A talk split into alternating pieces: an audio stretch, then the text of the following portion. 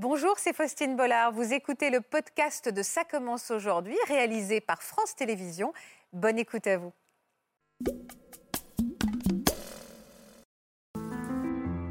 Je venais d'accoucher, j'ai tenu la petite dans mes bras, on m'a tout de suite pris en photo, donc petit sourire, mais Vous ressentiez quelque chose avec ce bébé dans les bras?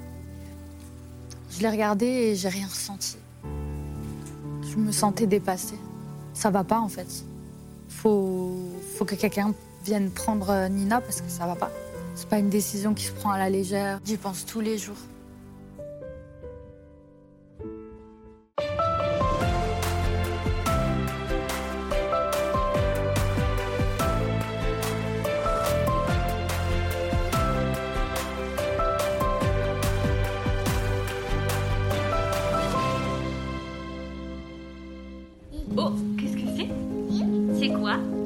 Bonjour, je m'appelle Ali. Vous êtes sûrement en train de regarder une jolie vidéo où je suis accompagnée de ma fille Nina. Je suis souriante, j'ai l'air d'être bien entourée. Nous pouvons l'entendre rire et la voir sourire. J'ai toujours su que je voulais pas avoir d'enfant, mais Nina a été considérée comme étant un miracle. C'est bien, tu tiens trop bien mon cœur. Je suis tombée enceinte à 19 ans. Étant atteinte d'endométriose, on m'avait prévenu que je ne pourrais sûrement jamais avoir d'enfant ou difficilement. J'ai été opérée pour l'endométriose. Avant ça, j'ai été placée sous ménopause artificielle et pilule en continu, donc aucun risque d'être enceinte. C'est lors de mon réveil de l'opération que la spécialiste de l'endométriose m'a annoncé ma grossesse. C'était le choc, enceinte de deux mois. Personne n'a compris comment c'était possible, mais je faisais partie des 1% de cas à qui ça arrive. Ma mère m'accompagnait ce jour-là. Elle a sauté de joie quand je lui ai annoncé que j'étais enceinte. Entre la pression sociale, notre entourage, le fait qu'on nous dise qu'en tant que femme, notre destin est d'enfanter, je me suis laissée emporter par tout ça et j'ai fini par garder un bébé que je ne voulais pas. Pendant plusieurs mois après mon accouchement, je jouais la maman parfaite, faisant des photos parfaites, parfaites aux yeux de mes amis, de ma famille, de tout le monde. Nina ne manquait de rien d'un point de vue matériel. J'agissais comme un robot, comme programmée à jouer ce rôle car de toute façon c'était trop tard, elle était là. J'ai continué à faire comme si tout était normal et naturel. Cependant, ça n'a pas duré très longtemps. J'ai commencé à sombrer de plus en plus. Je comprenais pas ce qui m'arrivait. Alors j'ai dû prendre la décision la plus difficile de ma vie pour protéger la petite et me protéger. J'ai décidé de renoncer à mes droits parentaux. Bonjour Ali. Bonjour. Pourquoi c'est dur de voir ces images? Parce que je m'entends parler et je dis euh, les mots du coup, C'est quoi les mots? Ce que je ressens, ce qui m'est arrivé. Je la vois, je l'entends. C'est un peu dur. Elle vous manque? Elle me manque, mais euh, je sais que c'était la meilleure décision que j'ai pu prendre de ma vie. Mais je peux pas dire qu'elle me manque pas. J'ai appris à vivre avec elle. Et du coup, oui, elle me manque un petit peu quand même. Il vous est arrivé de regretter votre décision de renoncer à vos droits parentaux? Non, jamais. On dirait pas comme ça, mais du coup, euh, je suis sûre de ma décision. Sur ça, il n'y a, y a pas de souci. euh. Je sais que ce que j'ai fait, c'était euh, la meilleure chose à faire. Elle avait quel âge, Nina, quand vous avez renoncé à ses droits? Euh, c'était l'année dernière que j'ai signé le papier officiel pour renoncer aux droits parentaux et donc euh, ne plus avoir aucun droit. Mais je l'ai fait placer à c'est un an à peu près. Renoncer à ses droits parentaux, pour vous, c'est abandonner? C'est un mot hyper dur parce que du coup, euh, moi, quand j'entends le mot abandon, c'est euh, laisser euh, un enfant au bord de la route et, euh, et le laisser seul. Et enfin, je sais pas, c'est un mot dur, mais dans un sens, oui, peut-être. Enfin, c'est plus lui donner l'opportunité ou, Mm. ou le, le confier, je dirais. Le confier. Confier à qui? Vous l'avez confié à qui? À sa famille d'accueil, en l'occurrence, du coup. Mais une famille formidable que j'ai rencontrée. On- voilà, on a passé des moments ensemble. Enfin, Et depuis la signature de ce papier, vous n'avez plus aucune nouvelle de Nina? Non, plus du tout. Et vous ne pourrez pas en avoir? Non, Plus jamais? plus jamais. C'est pour ça que j'ai pris du temps avant de le signer. euh, C'est pas une décision qui se prend à la légère. Il faut vraiment prendre le temps de réfléchir. Et puis j'ai essayé de toute façon de créer un lien avec elle avant de signer ce papier. Je me suis pas dit du jour au lendemain, ça y est, je veux plus. Mais euh, c'est fait. On va en parler avec vous et avec Natacha que je salue. Bonjour Natacha. Bonjour Faustine. Merci beaucoup d'être avec nous. C'est beaucoup très, très émouvant dès le départ. Tout à fait. Ça soulève encore une fois. euh, Quand, quand on voit le, euh, les larmes d'Ali, on- tout de suite on pense regret, justement. Et euh, vous avez quel âge aujourd'hui, Ali? 24 ans. On pense à la jeunesse aussi. Et les- Oui, tout à fait. Mais on peut avoir du chagrin euh, sans que ce soit forcément ouais. un regret. Alors justement, à quel moment vous êtes avoué à vous-même que ce sentiment maternel ne naissait pas Alors officiellement, c'était qu'à partir du moment où on a emménagé dans notre nouvel appartement avec Nina. Donc euh, ça a mis, euh, elle avait quel âge? Quelques mois, 5-6 mois je crois, elle avait à peu près. Mais sinon, avant ça, je jouais mon rôle comme il fallait que je le fasse.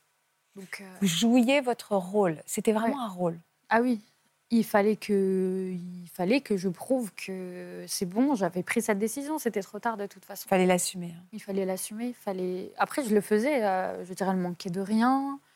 Euh, elle avait tout ce qu'il fallait. Enfin, tout niveau matériel, c'était juste sentimentalement. Vous parlant. ressentiez pas de l'amour?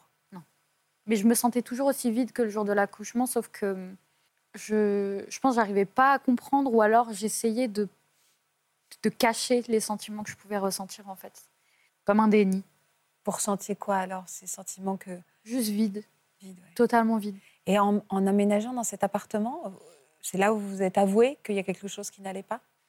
Et là, la dépression m'a rattrapée. Et... Vous lui en avez voulu parfois à Nina? Jamais. Et est-ce que, euh, est-ce que ça vous irritait au point de parfois de, de vous surprendre à être irrité ou avoir des comportements où vous disiez... euh, Ouais. ouais Quel Euh, comportement vous avez eu? Je la... bon, au moment où je sentais que ça montait vraiment, que j'étais trop fatiguée, qu'il y avait des pleurs que j'arrivais plus à supporter, je la posais.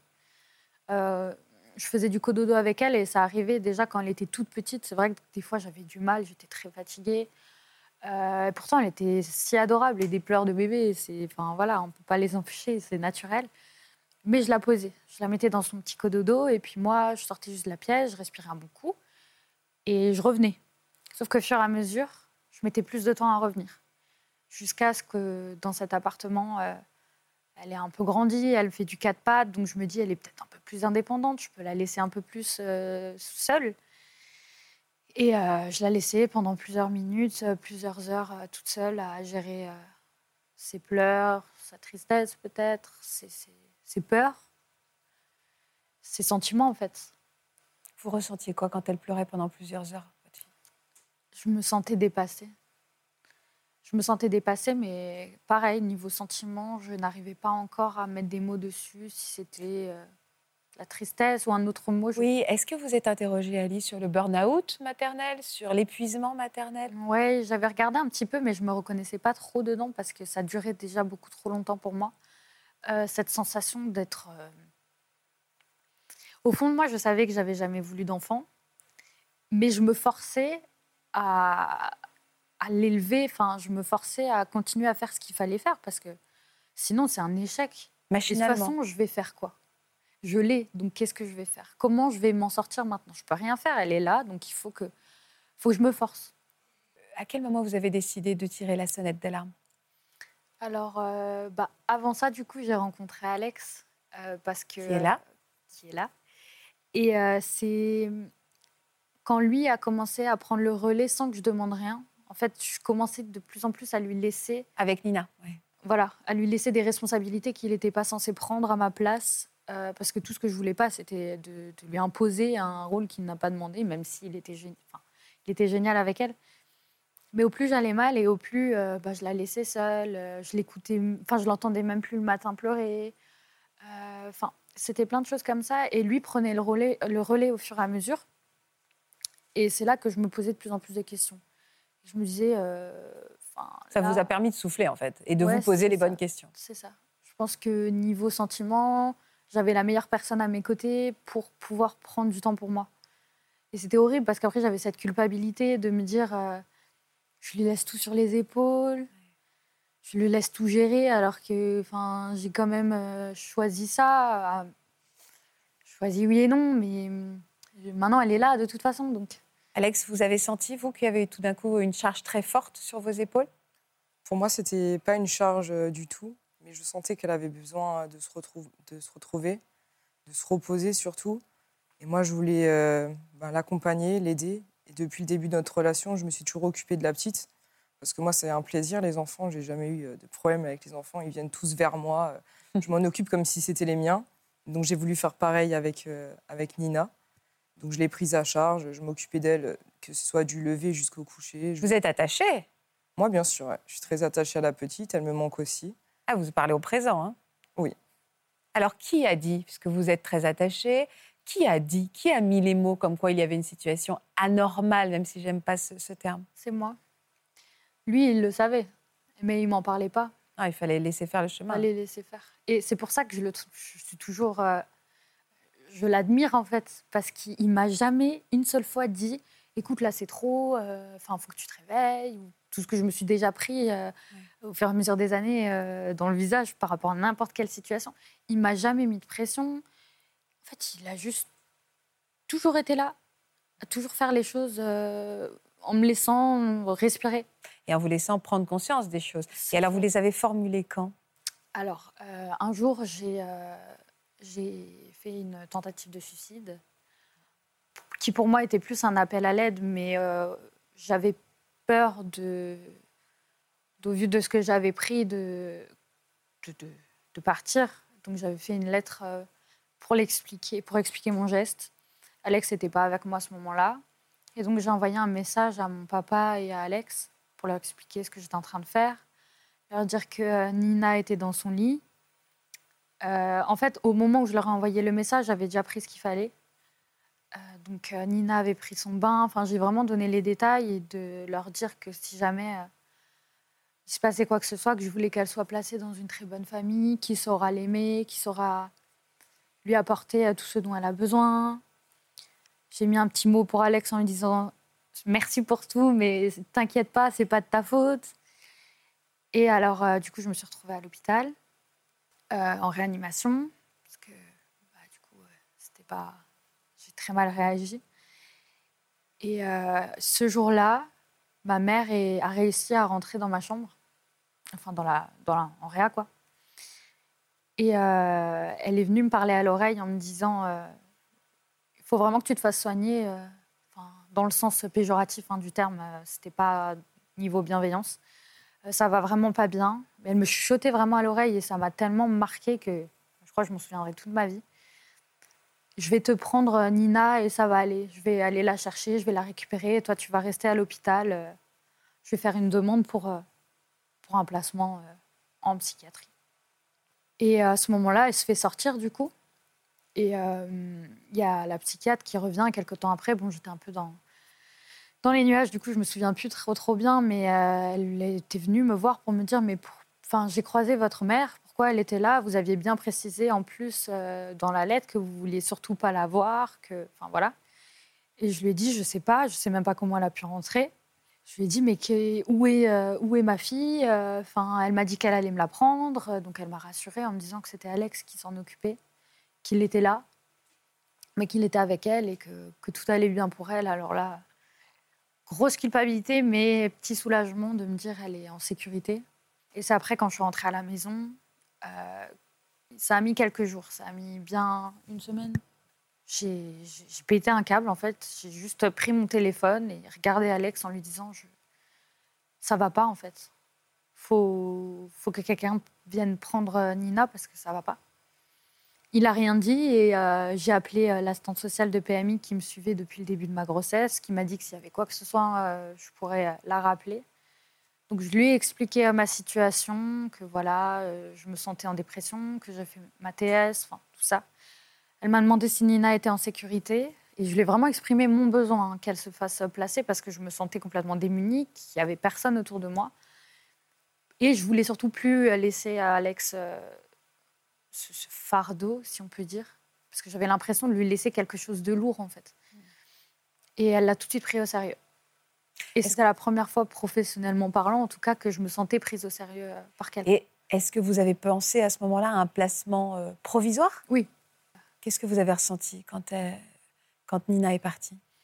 Ils sont venus la récupérer une semaine après et du coup, euh, c'était horrible. Pendant toute la semaine, j'ai fait que y penser. Et on m'avait conseillé, même Alex me le disait, qu'il fallait que je lui parle, que j'essaye de lui expliquer avec mes mots et quoi qu'il arrive, qu'elle comprendrait, elle l'entendrait. Donc, Mais j'y arrivais pas en fait. Parce qu'à chaque fois que je voulais dire quelque chose, je sentais les larmes monter c'était impossible. Déjà que je la laissais pleurer dans sa chambre parce que j'arrivais pas à gérer euh, ses sentiments et les miens. J'avais pas envie de lui donner encore quelque chose de plus dur à gérer. Et euh, c'est seulement, je crois, peut-être quelques heures avant qu'elle parte que j'ai réussi à lui dire. En bref, hein, je lui ai juste dit euh, Tu vas partir quelque temps, t'inquiète, on se revoit bientôt. Et, euh, tu verras, ils sont très gentils, c'est, c'est- ce sera une tati. Enfin, Vous l'avez revue au bout de combien de temps, votre fille? J'ai attendu deux semaines avant de la revoir. J'en ressentais pas spécialement le, le besoin, mais je savais qu'il fallait le faire pour construire Fallait, quelque chose. C'est toujours ce, ce mot-là, Ouais, il fallait. C'était votre devoir, ouais. Ouais. C'était un devoir et, euh, et je l'ai revue euh, au service de protection de l'enfance, en plus période Covid. Donc, euh, elle est venue avec sa famille d'accueil et quand elle m'a vue, elle a couru dans l'autre sens en, criant et en pleurant pour aller dans les bras de, sa tati, en fait. Ah, mais là, mon cœur s'est brisé. Là, je me suis dit, mais qu'est-ce que je lui ai fait? Je, lui, je l'ai je l'ai brisée, en fait, euh, ma fille. Là, je, l'ai abandonnée réellement. Je, l'ai détruite. Je l'ai- C'était la, je crois c'était un des pires moments de ma vie, en fait. Qu'est-ce que j'ai fait? Après, la travailleuse sociale m'a expliqué que c'était une réaction normale. Elle m'a pas vue pendant deux semaines. Et un enfant a besoin d'un référent, en fait. De, je sais pas, de protection, ou je sais pas Oui, oui. comment on peut appeler ça. que quelqu'un vienne la, la- la- la contenir, soit là pour ça. elle. Et effectivement, la dame, euh, enfin la famille d'accueil, avait là. joué avait ce rôle-là rôle. pendant deux semaines. Elle avait bien senti, quand vous lui avez Mm. expliqué qu'elle allait partir chez cette dame qui avait quelque chose, elle sent le mal-être. Et voilà, elle- et c'est quelque chose qu'on peut tout à fait expliquer et qui présage en rien de la- enfin, de l'avenir. Et ça fait. euh, Vous avez continué à la voir après régulièrement? Euh, oui, mais à chaque fois, je décalais. Parce que d'abord, c'était au service de protection de l'enfance, donc euh, c'était une fois par semaine. Ensuite, une fois toutes les deux semaines. Et vous aviez plus envie d'y aller? Après, j'avais plus envie, mais on m'a proposé une aide à domicile. Donc avec une, une travailleuse sociale ou je Une sais plus trop. éducatrice peut-être? Voilà. euh, qui est venue à la maison pour, euh, voilà, pour m'aiguiller un peu, pour m'aider, pour me dire euh, là, vous pouvez faire ça comme ça. Je savais tout faire, en fait. Elle-même ne savait pas pourquoi elle était là, euh, cette personne. Parce que je savais tout faire, c'est juste que je le faisais comme un robot qui était programmé pour faire les choses. La seule chose que je n'arrivais pas à faire, c'était euh, quand elle venait vers moi, qu'elle voulait des câlins parce qu'elle marchait. Là, elle me demandait, quand elle tombait, je la rattrapais automatiquement. Je, je savais que c'était normal, mais si elle venait vers moi pour me faire des câlins, je la prenais, je la posais. Et vous n'aviez pas envie de la prendre dans vos bras Non, c'était pas naturel. Est-ce qu'elle vous appelait maman? Oui. À quel moment vous êtes dit stop? Et est-ce que. À quel moment vous êtes dit là, il faut que je. quand j'ai commencé à, à mentir sur les raisons de pourquoi je ne pouvais pas la voir. Euh, ah, aujourd'hui, je suis désolée, il faut que j'annule le rendez-vous euh, pour voir la petite parce que je suis malade. Et ce qui n'était pas vrai Ce qui n'était pas vrai. Plein d'excuses à chaque fois comme ça, ou ah, aujourd'hui, j'ai un rendez-vous euh, imprévu, euh, je suis désolée, je ne vais pas pouvoir être présente. Et là, je me suis dit, OK, c'est là, c'est un peu compliqué. Et je ne savais pas à ce moment-là que la dernière fois que j'avais vu Nina, ça allait être vraiment la, la dernière de toutes. En fait, c'était pas programmé. Ah oui, donc vous- la dernière fois où vous l'avez vue, vous ne saviez pas à l'époque que c'était la dernière. Voilà. Et euh, Vous auriez fait les choses différemment? Je Vous lui auriez pas. dit au revoir? Je sais pas. Parce que est-ce que si je lui avais dit au revoir, elle- je l'aurais pas aussi d'un côté brisé ou est-ce que ça aurait été mieux pour elle? Ça, c'est des questions que je me pose encore aujourd'hui en fait parce que j'ai pas les réponses. Je les aurai probablement jamais ou sauf si un jour elle voudra euh, prendre contact avec moi, peut-être plus tard ou pas du tout. Mais euh, du coup, un jour, j'ai regardé Alex et je lui ai dit euh, Je peux plus. Il m'a dit Tu peux plus quoi? Parce qu'il voulait vraiment. Il le savait, il le savait dès le départ, je pense, mais euh, il voulait vraiment que je mette des mots moi-même. Je lui ai dit Je peux plus, il faut que. faut qu'il la garde parce que là, ça n'a aucun sens ce que je suis en train de faire. J'essaie de construire tant bien que mal quelque chose. Je me force en fait. dont j'ai pas envie. Ouais. Et, et- et ça a dû être difficile pour vous, Alex, parce que vous étiez attaché à cette petite fille. Ben oui, du coup, moi, la petite, je la connais euh, depuis qu'elle a ses trois mois. Elle a grandi avec moi, elle m'appelait Ouais. papa. Euh, Enfin, je faisais tout avec elle, on était super proches. euh, je l'emmenais se balader, euh, je m'occupais. Je lui achetais des habits, je lui achetais euh, ses jouets, je lui faisais à manger. Donc pour moi, c'était dur parce que je savais en fait que Alice perdait dans ce rôle. Donc euh, je savais que la petite ne trouvait pas sa place. Je savais qu'Ali n'avait pas sa place. Et moi, j'étais au milieu.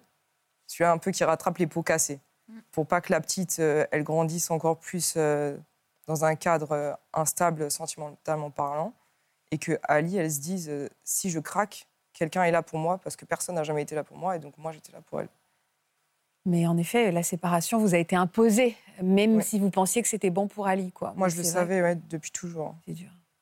Combien... Ça a été dur de formaliser les choses entre le moment où vous avez fait le choix de ne plus aller la voir et le moment où vraiment on, ab- on- on- on renonce à ses doigts parentaux? En fait, c'est simple, j'ai arrêté de la voir à...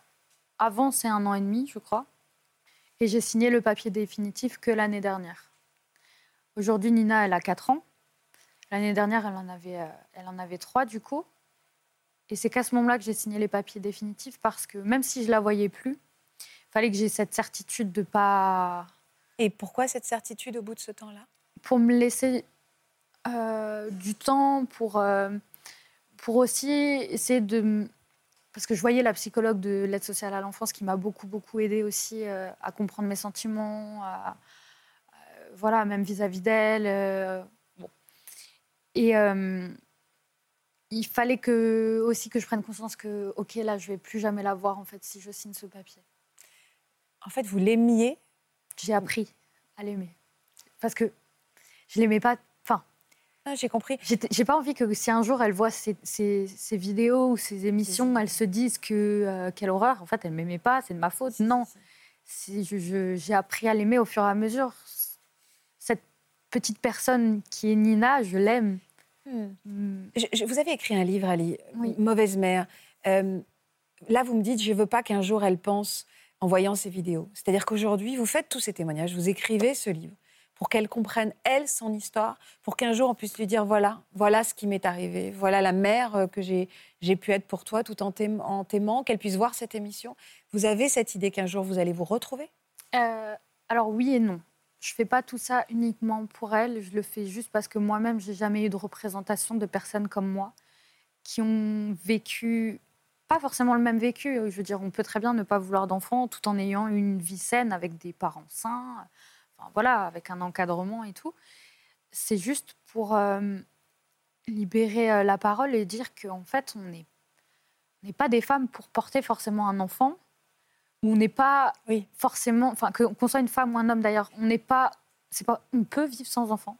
Il faut juste apprendre à s'écouter et à surtout ne jamais se forcer. Je sais que c'est dur parce que je suis là, je suis une des premières représentations de ça. Je veux dire, euh, j'ai été sous emprise de ma mère, je me suis laissée percer par ce rôle. Question de, de pression sociale aussi.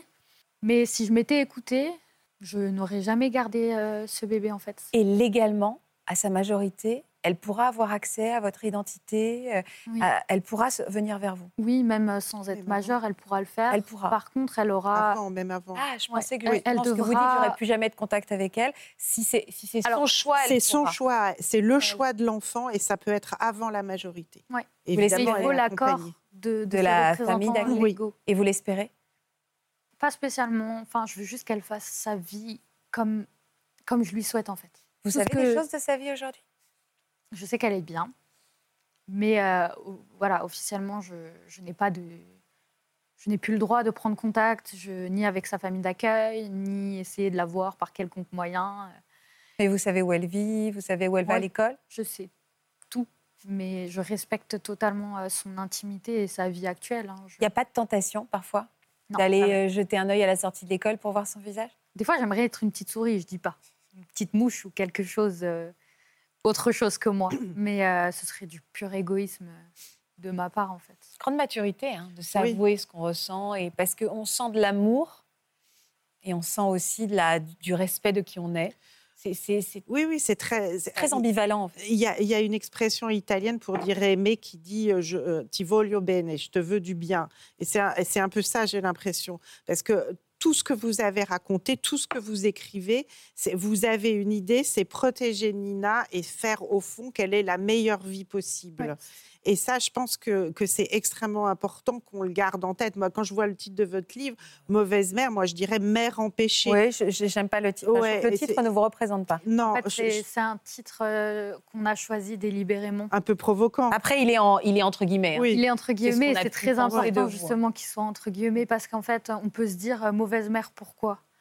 Parce que parce que vous avez voulu donner le meilleur, enfin, la meilleure vie possible à votre enfant ou, ou mauvaise mère parce que dans la société actuelle, on, on vous montre du doigt en vous disant Mm. si vous prenez une décision comme ça, vous êtes une mauvaise mère. Ouais, je fais le choix que tu sois plus heureuse C'est et ça, ça, ne sera pas avec moi Et- parce que je ne peux pas t'apporter ce bonheur. Et alors que derrière ça, il y a, y a toute ouais. une histoire extrêmement euh, difficile, extrêmement tragique, excusez-moi, mais c'est une histoire très difficile. C'est pas sur l'idée de est-ce que, on, on- évidemment, qu'on n'est pas obligé d'avoir un enfant et évidemment que vous aviez tout à fait le droit de pas de pas vouloir être mère, mais on est quand même extrêmement touché de tout le tragique de l'histoire et c'est pour ça que de, de dire mauvaise mère, je pense que ça vous représente pas du tout. Mais enfin. entre guillemets, oui, entre Euh, guillemets. vous aurez euh, d'autres enfants.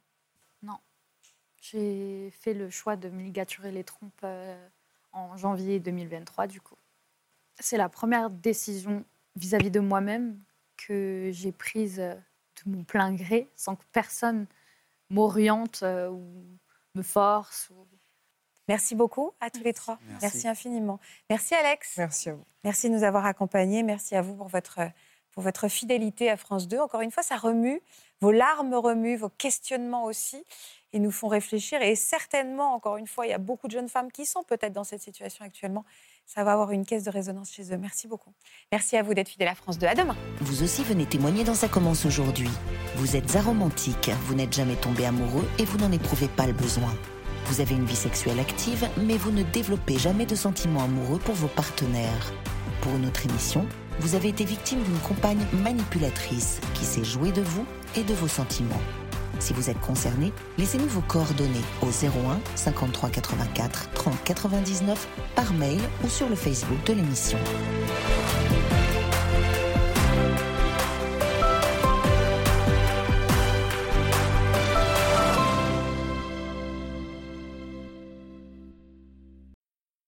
Voilà, j'espère que ce podcast de Ça commence aujourd'hui vous a plu. Si c'est le cas, n'hésitez pas à vous abonner. Vous pouvez également retrouver l'intégralité de nos émissions sur France.tv.